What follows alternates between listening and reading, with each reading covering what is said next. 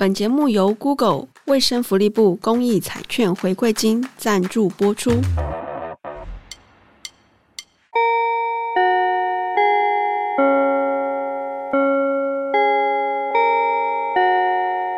哎，你申请准备的怎么样了？目标还是国立的经济系吗？哎，别说了，我学测每一科分数都在均标而已。虽然是可以用个人申请啦，但也怕准备的资料没有比其他人好。我看还是准备职考比较保险。你怎么不用原住民的个人申请名额啊？不是有很多系都要保留给你们吗？拜托，说的简单，哎、欸，我一样要跟其他有原住民身份的人竞争，哪有这么容易？哎、欸，就算你个人申请没中，之后的职考也有加分呐、啊，原住民随便考都会上啦。拜托，除了国文、英文，我还要花时间准备足语考试，等于多考一科，你知道吗？哈？你不会说你们的族语哦？哦，对啦，你那么白，体力又那么差，该不会是假的原住民吧？哎，那什么刻板印象，原住民就不能像我这样子又白，体力又很差？哎呦，敢承认自己是原住民，不敢承认加分，很爽哦。算了，我不想跟你讲，随便你怎么想。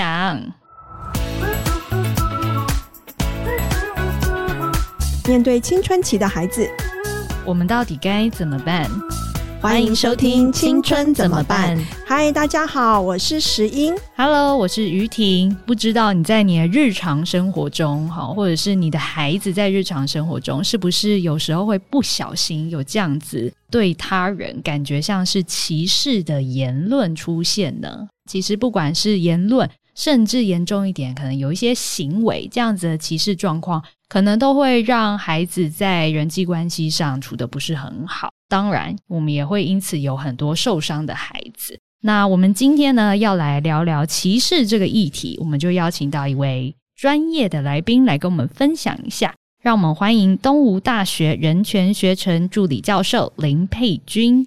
大家好，我是佩君。前面于婷有介绍嘛，东吴大学的人权学程，到底人权学程是个什么样的课程？台湾除了东吴大学之外，还有其他的学校也有吗？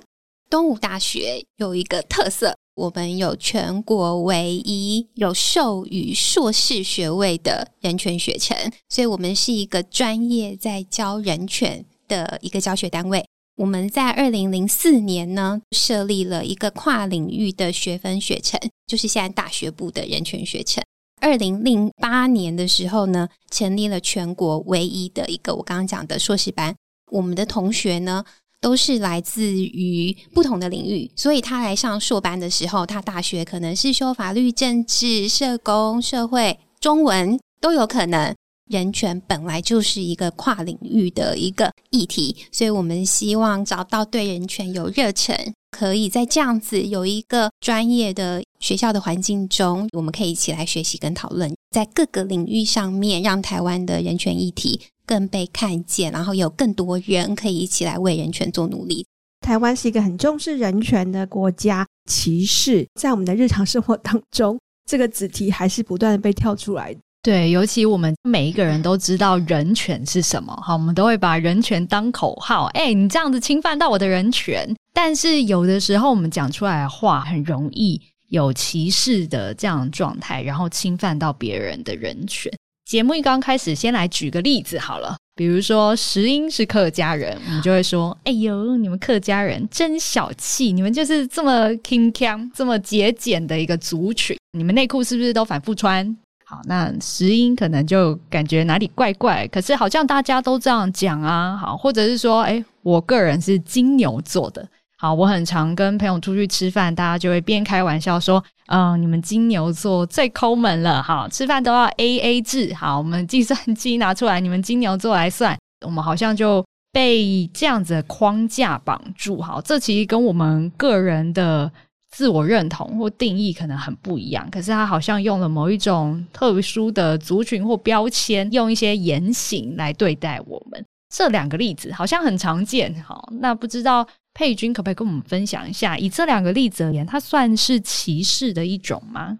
平等跟不歧视是一个非常复杂的概念，不同的领域，像是哲学、经济学、法律等等，对于平等跟不歧视的概念跟定义，可能都有一些差异。另外，随着社会的进步，过去我们觉得可以接受的差别待遇，放在现代的社会在解释的时候，会觉得是歧视。例如，我们的民法是在民国十八年就制定的。那当时制定的时候，男生跟女生结婚跟订婚的年龄是有差异的。女生比较少就可以进入婚姻，可是我们会知道，影响到的会是他的教育。这样子的条文呢，过去可以被接受。经过民间团体多年来的倡议，我们前两年把这一条修掉了，今年一月开始实施。所以现在我们比较少看到这样子很明显的差别待遇在我们的法律中。就像刚刚两位主持人讲的，歧视的样态可能有一些转变了，所以当我们觉得怪怪的不舒服，我们已经不想忽略它了，但是好像又没有严重到有什么后果。这两年大家比较常谈到的就是一个微歧视 （microaggression） 的这样子的概念，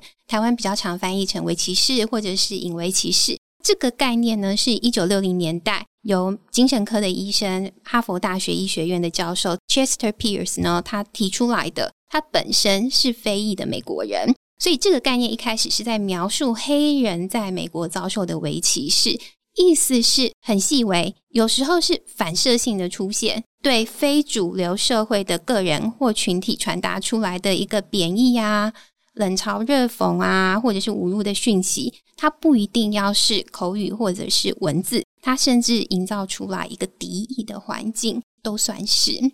有可能影响到社会价值观，或是推动这样子氛围，其实都算。对，我们在学术上，我们看到美国的文献，它很常被引用的一个例子，对一个土生土长的美国华裔说：“哎，你的英文讲的跟美国人一样好。”哎，可是他就是在美国出生的美国人呐。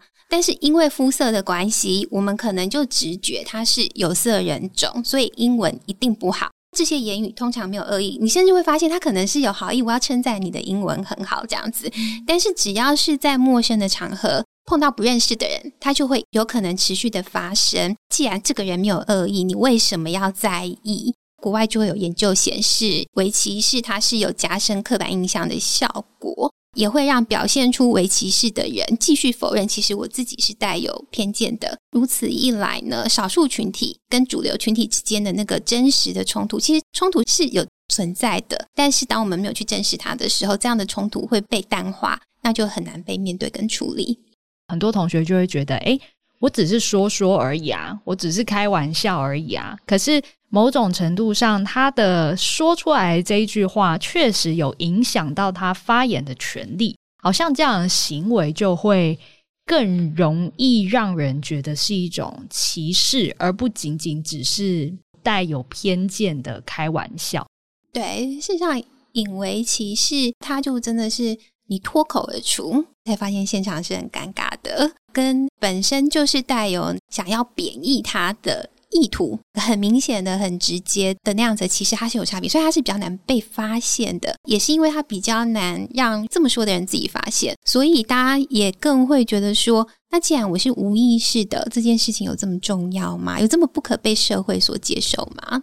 是一种比较的状况之下才凸显吗？没有错，如果真的要谈一个歧视的概念的话，其实通常都会讲到亚里斯多德最著名的一句话，就是“等者等之，不等者不等之”。确实是会有一个比较，苹果跟橘子一样吗？一样就要有相同的对待。那如果我们觉得它是不一样，像男生跟女生有生理上的差别的话，我们就觉得是可以有差别对待。但是有差别待遇就是歧视，不一定。就像过去。我们会认为说，男生跟女生基于身体上的不一样，所以女生不用当兵是有正当理由的。所以当有差别待遇出来的时候，还要再进一步去检视说，那这个差别待遇它是否是合理的、有原因的、有那个正当理由的。所以确实它是会有一个比较在。我们很长时候比较是身为一个旁观人，好，我们讲出来可能有歧视的言语，原因是因为我拿 A 跟 B 比较。但我有发现，近年来好像蛮多是同族群里面，他会拿自己跟别的族群做比较。可以请佩君跟我们分享一下，孩子们会是什么样的心态？因为我觉得这个好像有越来越多，比如说原住民，他就会对自己也是原住民的朋友进行一些可能歧视的言论或行为。可是他会觉得我们这么做是合理的，因为我们是同一个族群，某种程度上我是为他好。可是很显然，这也是一种歧视，对吗？通常都会比较避免说直接判断说这样的行为是不是一个歧视。歧视的判断，它其实是很个案性的哈。在国外比较常看到是很多的歧视的案例，它最后都要进入到法院来做一个判断，它到底是不是构成歧视。所以我自己也比较难说到底怎么样一定是歧视，或者是一定不是歧视。具体我刚刚想到另外一个新闻案例，秘鲁其实也有一道像德国柏林围墙一样的一道长墙，在很早很早以前，他们筑那个墙其实要预防盗匪呀、什么的越过去侵害到居住的地方，所以他们筑了那一道墙。时间演变之后嘛，这个墙的右半边是富人，左半边呢就是一些贫穷的人居住的地方。随着时代的发展之后，他们甚至将那个墙越筑越高，甚至还从石墙变成了上了铁丝、铁网这些的。在左半边的这边的，还有一些人权团体就抗议说：“我觉得这道墙它是歧视，它歧视了我们左半边这些人的生活。”他们就发起了诉讼。后来到了宪法法庭去说这道墙它违宪，就是歧视，所以下令拆除了这道墙。石英讲的那道墙，它就是形成了一个阻碍效果，它把一部分的人排除。我们从歧视的概念来讲，排除在主流的社会之外，所以它是在社会中比较边缘的。譬如说，美国有一个很有名的例子，一九三零年代，美国有两位心理的学家克拉克夫妇，他们做了一个种族歧视的研究。他们在幼儿大概是三到七岁黑人的小孩面前放了不同的娃娃，这些娃娃长得都一模一样，只有一个差别就是肤色，有白人娃娃跟黑人娃娃两种。研究人员就问这些黑人小孩说：“请你告诉我，在你面前的哪个是坏娃娃？你比较喜欢哪个娃娃？”研究结果就显示。大多数的黑人小孩比较喜欢白娃娃，而不是黑娃娃。有一个小男生，他就被问到说：“那为什么你会比较喜欢白娃娃呢？”小孩子的回答就会说：“因为白娃娃比较漂亮。”哈，白娃娃是漂亮的。研究人员又问他说：“为什么你会觉得黑娃娃是丑陋的呢？”这个小孩的回答就是：“因为它是黑色的。”所以心理学家就得出一个结论：当小孩生活在一个充满种族歧视在当时可能是一个种族隔离的这样的一个环境当中，黑人小孩会对自己产生负面的自我形象及自我认同。这个研究后来被美国联邦最高法院引用，哈，法官说了一段很经典的话，就是种族隔离对小小孩的心灵跟思想会造成重大而且是难以消除的影响。那也就是说，你小时候遭受的歧视经历，并不是长大就会好了，这个会对他的人生带来持续性的影响。听起来歧视还是比较重视在行为的部分，这个行为有直接的影响到，尤其是负面的行为，然后它可能导致了怎么样助长怎么样的社会风气，或者导致这个人他的某一些生存权利哈被剥夺这样的状况。歧视通常是偏见的一个行为表现，我们常常都是带着特定的观点在看这个世界，也都有自己的偏见跟刻板印象，我相信每个人都有。所以，我们常常会自己都知道自己带有这样的刻板印象，直到脱口而出，发现尴尬了。其实，刻板印象它不一定都是负面的啊。那我也有一个例子，曾经有一个人跟我说，他被诊断出亚斯伯格，第一个直觉的反应就会回他说：“哎，亚斯伯格都比一般人聪明很多啊。”然后就被他打枪，他就会有说：“我从小到大都没有觉得自己比较聪明，好吗？”但是，当刻板印象它不是正面的，而是对人的负面、否定性的评价的时候，我们就可以说这个是对这个人或者是这个群体的偏见。当我们把这样子的偏见行为化或者是外显化的时候，它有可能，但是不一定哈，就是我们都不能讲的那么绝对，它有可能，但不一定会构成歧视。刻板印象跟偏见和歧视的行为，时常是存有密切的关联性。我们也才会说，消弭歧视的重要工作就是去除社会中的刻板印象跟偏见。回到很多孩子的心情，很多孩子会觉得，那我这样生活少了很多乐趣啊。好，我今天才听到一个孩子跟我说，他英国中，然后他说他曾经帮别的同学打菜，他知道那同学吃素，他就故意夹了一个鸡腿给他，他就不爽他吃素，就觉得诶，凭什么 你有特权跟大家吃的不一样？他就做这件事，他说。当下觉得很好玩，当然现在觉得有一点点不妥，可他并不觉得他有做错什么，只是那个时候觉得很好玩。反正同学最后也没有吃，他也没有死掉，哈，那就没有事了。如果我不用一直去 focus 这些事情，我好像生活会比较没有压力，过得比较快乐。所以，我们回到我们今天要谈的一个核心重点：为什么我们不要歧视？到底歧视这件事对于个人以及世界上有什么样的影响？如果讲到这里的话，我就想回到歧视的定义来回答这个问题。刚刚一开始有说歧视，它其实有在不同领域都有一些些许的差异的一些定义。那我自己很喜欢的定义是英国的一份官方文件当中的定义。大意是一个平等的社会，它可以促进真正的自由。真正的自由是什么呢？是每个人都可以获得实质的机会，发挥潜能，消除那些阻碍你成为你想要成为的那个人的障碍。对于自己的人生开展，我有所选择权。很抽象，那没有错哈，就是人权不容易的地方在于很多都是很抽象的概念，那每个人也会有不同的解读。但这个定义的重点我会放在，在一个歧视的社会中，那些被歧视的少数族群要很努力的才可以争取跟其他人一样的人生机会，因为成长跟生活的道路上，他们会面对比其他人更多的障碍。所以国家需要有积极的作为，替他们排除障碍。所以我们希望每一个孩子都能够获得同等的机会，让他们各自独特的潜能都能够获得发挥。这是我觉得为什么不要歧视，还有歧视对个人造成的影响。这个影响当然也有研究是从更宏观的社会的层面来去看，譬如说国外有很多的研究，甚至有从经济学的角度来思考。例如工作团队中，如果说这个环境、这个工作团队是比较友善、不歧视的，会对这个团队带来更高的生产力，所以它是对整个社会都是有帮助的。我想我们听众应该有很多女性哈，我想女性在。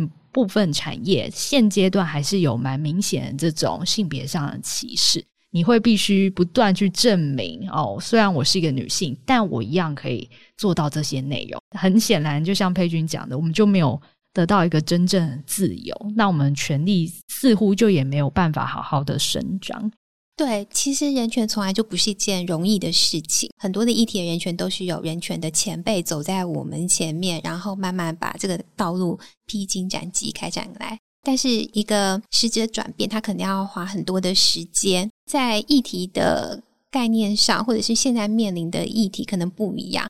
在我们这个社会中，不同世代的女性，她所经历或感受到的歧视是已经不一样了。女性的议题在课堂中还是非常是可以引起共鸣的议题哈，但是比较具体的议题可能会像是网络上的仇恨言论啊，Me Too 啊，当然也会有男生说，其实性别已经平等了，现在是女性自助餐的问题的等等这样子的反驳，所以我会觉得那个不平等还是存在，但是它的样貌，呃，我们世代间已经不太一样了。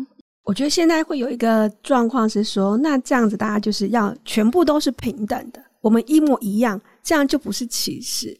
但是其实这样去理解也是不太对的状态。对，平等从来就不是齐头式的，当然它是平等的概念中的一个样态，对，但是不一定都是齐头式的平等才是真正平等，因为每个人都是不一样的嘛，哈。如果你需要坡道的话，你是肢体障碍者，你就会需要国家特别为你建置坡道啊。这个坡道建置起来也不是只有智障者可以使用而已，怀孕推小孩啊，然后或者是我今天跌倒受伤，我就有一阵子就是拿拐杖，老人都是可以使用的。现在强调是一个多元的、更多元的社会，更去顾及到。更少数一点族群的需求，那多投入一些资源，哈，在为这些比较少数的族群打造一个平等的环境。所以，其实我们在谈歧视，或者是说我们在创造一个更大家平等的世界的时候，其实不只是说我们的观念、想法，包含我们的硬体设备、我们的环境、嗯、空间，同时在促成让我们可以更不歧视的一种作为。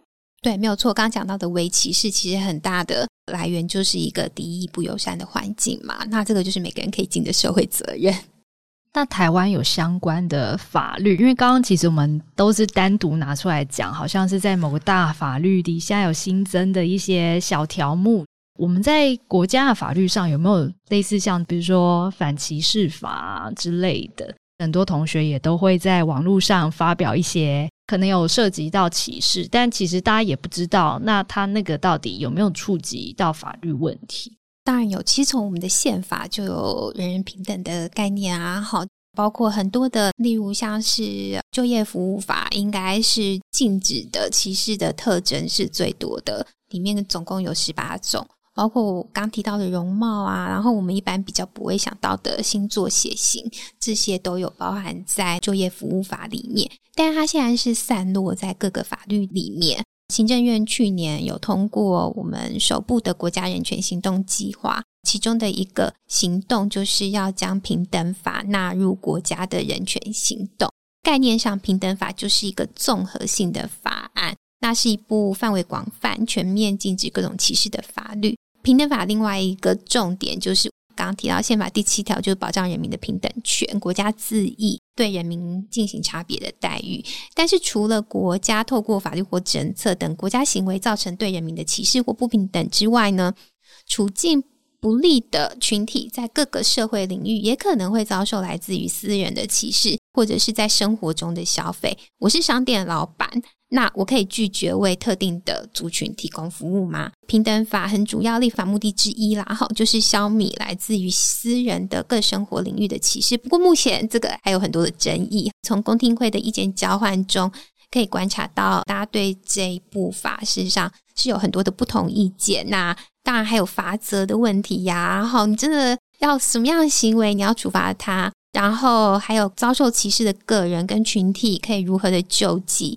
那另外还有一个在公听会上面，我觉得蛮有趣的议题是，现在大家已经关注到交织性歧视、多重歧视的问题了。就是一个人他同时具备不同的容易遭受歧视的身份特征，那这个要不要规定？要如何规定？都是不容易的议题，很值得让我们继续观察下去。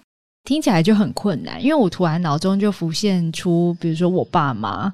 他们已经活到这把年纪，你要他改一些想法是不可能的。然后他们又是很喜欢到处跟别人分享自己想法，这个法律出来，他就侵犯到我的人权啦，我就不能讲我想讲的啊。很多人也会拿来跟言论自由这件事做讨论，不知道佩君这边的想法怎么样？嗯，好，我们知道法律上的言论自由，它不是无限上纲的哈，还不是像绝对的权利，所以法律其实就已经规定我们不可以去诽谤别人、公然侮辱，这些都是违法的，这些会伤害到其他人的言论是不被法律所容许的。当歧视遇上言论自由的时候，该怎么办？有的时候我们会想说，有没有哪种权利它是？比较大的，就像是一张鬼牌，你拿出来就赢了这样子。那从儿童权利或者是更广泛的人权角度来说，权利哈就是利益的那个利，它是没有位阶高低的区分。虽然有至高的生命权，但是权利是比较环环相扣的概念。所以，我们一方面会说平等跟不歧视是人权核心的原则之一，它贯穿了所有权利的整体保障。但是言论自由也很重要啊！我们不是常常听到一句话，就是说我不同意你的观点，但是我誓死捍卫你说话的权利。历史上要历经多少的抗争血泪，才可以争取到这个宝贵的言论自由？不自由毋宁死嘛！但是伤害别人、贬低别人的言论自由，可能就不是我要捍卫的。无论如何，权利它的实践会强调一个整体性。很多时候我没有办法说谁比较厉害，一亮牌我就打败其他人。所以，当权力有冲突的时候，它需要有一个衡平。简单的来说，就是将两个冲突的权利放在天平上面量一量，全盘考量社会利益、个人权利的意思。当要去衡平的时候，接下来重点就是那谁要来扮演衡平角色？我们刚刚提到，大部分会是法院或者是专职的人权机构来解决这样子权力冲突的纠纷。我们其实没有那么深层去想过这些事情。但这个社会环境不只是实体生活，包含在网络环境当中。目前这种氛围其实是需要一起去努力的。对，没错，就是说我就是开玩笑，你认真你就输了嘛。这时候大家都会说，我有没有歧视你的意图？可是为什么会有人把歧视当作玩笑呢？到底是谁觉得好笑？大家都觉得好笑吗？通常只有不被取笑的人才会是觉得好笑。就是说，如何面对这样子的玩笑跟言论自由界限，从一个人权。教育的角度，哈，我也一直在想说，要从什么样的角度来思考我们最近这几起的校园事件，哈。那人权教育强调的是倾听与自己意见不同的人的声音，所以从人权教育角度，积极的对话，参与对话，然后理性的表达自己的观察，然后进一步尝试说服跟自己意见不同的人。那这整个过程中强调的是尊重，尊重跟自己不同的人以及他们的想法，但尊重很抽象。概念上，我们是希望可以潜移默化，从感受中让同学学习，进一步内化。到他们的心里面，然后再外显的行为。好，那这个是人权教育对于教育者的期待。但是对学生而言，如果说我可能是因为对这件事情，或者是对这个社会中的规则有一个不满的话，譬如说，我觉得原住民的加分制度已经不合时宜了，原住民学生的机会不平等已经是过去式了。与其就是你用我们刚刚讲的那种贬义式的幽默来表达你对这个制度的不满的时候，我自己会觉得你可以去找资料来证明原住民学生事实上已经不需要入学的平权措施了，特别是大学生，应该要可以对自己的一个好奇或者是疑问去进一步的了解。然后提出来，形成自己的一个倡议行动啊，或是你写一篇评论啊，然后用理性的方式跟其他人来进行对话。在这个过程中，或许你会改变想法，或许你会有更多的疑问，但这才是一个成熟的表现嘛。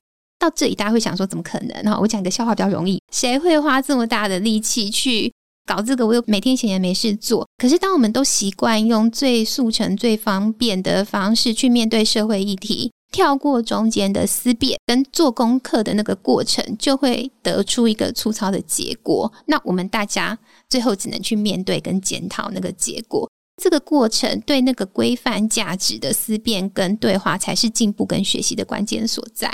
所以从人权教育角度，我一方面会觉得大学生已经成年了，要为自己的言行负责，不然怎么样叫做成年呢？那另一方面，我会觉得台湾对于就大学生身份的成人其实是宽容的，因为我们相信每一次的犯错都是一个学习的机会，对老师跟对学生都是一个学习的机会。所以从教育者的角度，我们有义务在校园中创造一个友善的思辨参与的环境，让学生在进入社会之前，在校园中对于尊重跟同理有深刻的感受。但是我也必须承认，要怎么样提供那个环境，我们还有很多需要再集思广益的地方。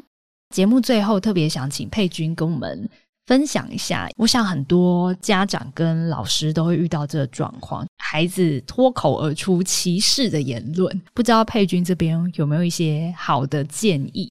理念上当然是希望小孩子能够勇于表达自己嘛。好，那我们希望在这个多元的社会里，每一个孩子的特质都能被看见、被欣赏，那潜力可以获得发挥。人权它不是只有权利。同时也伴随着义务，我们也需要让孩子知道，就在表达自己意见的时候，也要尊重别人；行使权利的时候，也要负担相应对的责任。这个责任包括形塑一个友善的校园环境这样的社会责任啊。所以，不管是消弭歧视，或者是人权的实践，我想都是有不同阶段的。每一个阶段都是有不同的挑战。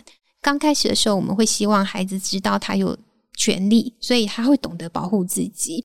下一步需要强调的是权利的行使，同时也是伴随着义务。然后尊重别人也有跟你一样的自由跟权利的这件事情是重要的。但是要怎么样引导到让孩子可以内化，进而表现在外在的行为及语言上？那我想这个或许都是最近的歧视的事件带给我们的一个警惕。谢谢今天佩君的分享，家长们，今天你可能觉得啊、哦，头好痛哦，这个子题真的是很大的难题哦。所以我就回到人本质啦，如果我是很真心的想要理解的时候，那我讲出来的话，询问当事人的时候，或许就不会有这么多的歧视的这种误会或者是议题就跑出来了。尤其在孩子跟人的互动之间，他其实没有标准答案。今天非常感谢佩君来到我们节目。鼓励大家，你在认识一个人的时候，甚至你还不认识他的时候，试着找出他的特质来取代他表象显而易见的特征。也许我们在这种真诚的交流之中，我们就期待可以达到平等的社会，大家可以获得真正的自由。除此之外，你也可以到我们的节目下面留言，或者是。上脸书搜寻 Web 八八五，你可以分享哈，针对歧视你有过的经验，或者是你怎么跟孩子谈谈这件事情。相关的资讯都可以下滑节目的下方资讯栏，可以找到相关的网站连接哦。感谢你的收听，我们下次见，拜拜。拜拜。